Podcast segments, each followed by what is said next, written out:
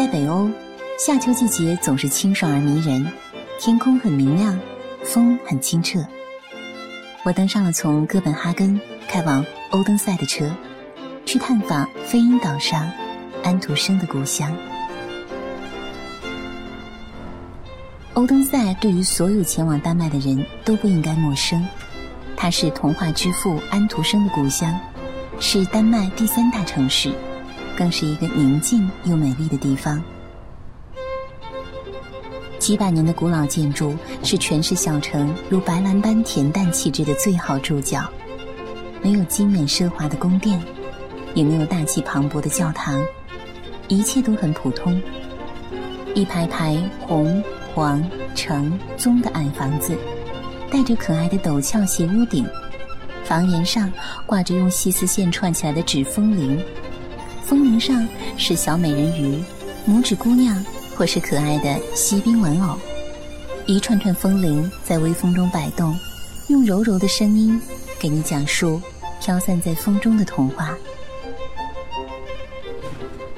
阁楼上打开的天窗里，偶尔有眼神朦胧的本地人伸一个懒腰仰望天空，感叹一句：“天气可真好啊！”在欧登塞。找到安徒生故居并不困难，城中心不大，在任何主要街道，只要抬头，你都能看到关于故居的指示路标。安徒生出生的小屋，在蒙基莫莱街三号。这条街道很僻静，街口有一排老旧的红色小房子，而淡奶黄色的一栋标着“安徒生一八零五年诞生于此”。据说。安徒生自己也不知道当时究竟在哪里降生，因为生活不宽裕，母亲生他的时候家里也没有自己的房子。直到1867年，欧登塞授予他欧登塞市荣誉市民时，才确认了这栋房子是他的出生地。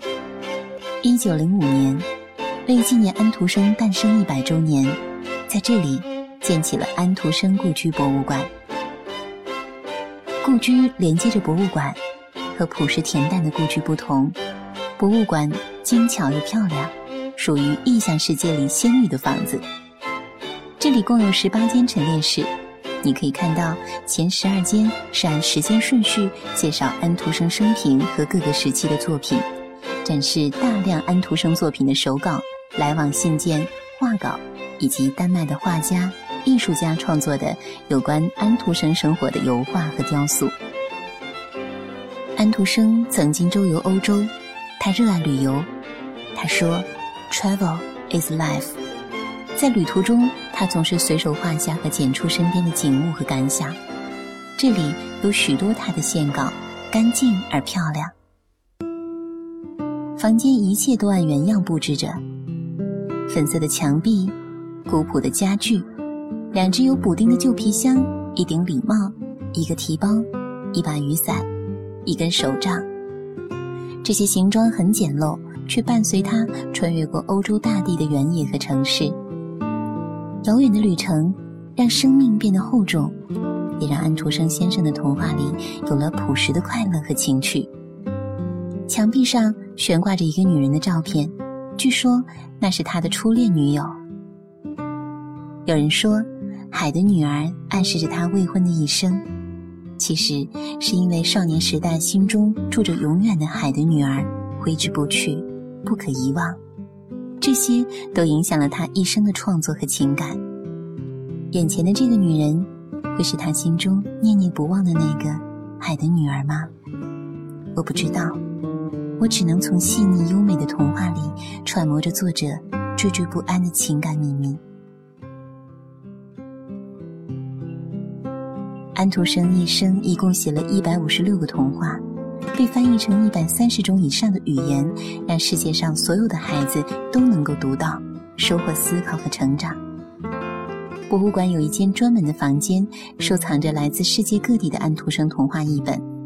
我找到的最早的一篇中文的安徒生童话，是八十多年以前上海出版的《小说月报》。安徒生喜欢制作戏服，宫廷的华衣，被困在笼子里的夜莺，还有一身黑衣的死神。奇思妙想以外，是对生活的领悟。他还喜欢剪纸，博物馆里有许多留下的剪纸作品，精巧的心思叫人佩服。我最喜欢的是一张红色的剪纸，跳跃的小人儿肚子里开着一扇门，一架小梯子连接着地面和心门。他也在希望有人走进他的心吗？有人说，安徒生太过孤独，父母过早的离世，他自己也一直没有组建家庭，所以不得不依靠不停写作日记、诗歌和童话。来排遣孤独，可我更愿意相信，他是一个愿意敞开心扉的人。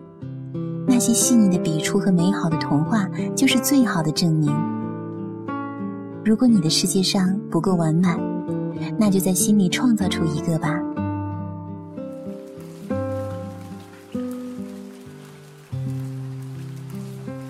走出博物馆的时候已经是傍晚，天空飘起细雨来。温暖的橘色街灯，在丝线般的细雨里，朦胧而美丽。我的鞋和地板亲吻的踢踏声，每一下都迸发出一朵一朵花火。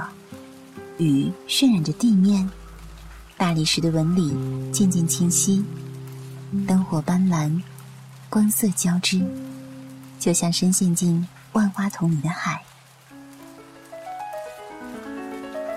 在这个小城，镌刻了太多童话的印记。咖啡馆里钢丝缠绕成的丑小鸭，转角有独腿的锡兵。儿童书店的橱窗前，还有如同洋娃娃般的可爱孩子趴在玻璃上，瞪大眼睛和展示台上的娃娃玩木头人的游戏，看谁更厉害。时光在这里倒流。在此刻，倒流。